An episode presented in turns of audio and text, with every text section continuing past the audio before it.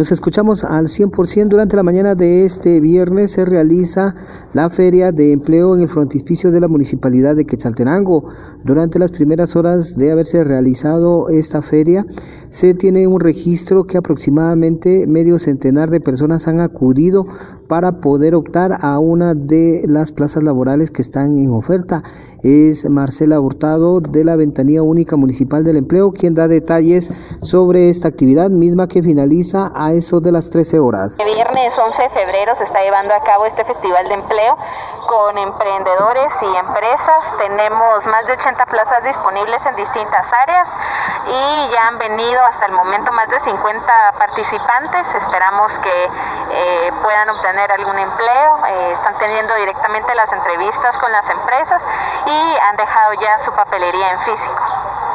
¿Se tiene un estimado de cuántas plazas puedan estar disponibles durante este día?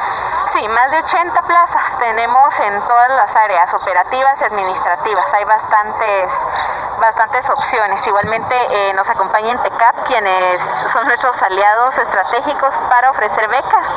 Así que todas las personas que también estén interesadas en becas de Intecap, de cursos eh, cortos, pueden venir aquí a inscribirse. ¿Hasta qué hora estarán atendiendo este viernes? Hasta la una de la tarde las empresas. Los emprendedores estarán hasta las 4 de la tarde.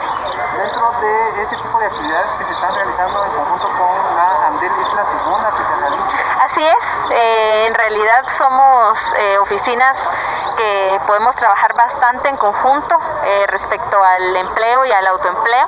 Esperamos seguir realizando eh, muchas más actividades en conjunto. Son alrededor de 10 empresas las que están ofreciendo empleo durante esta actividad misma que estaría finalizando a eso de las 13 horas de este viernes.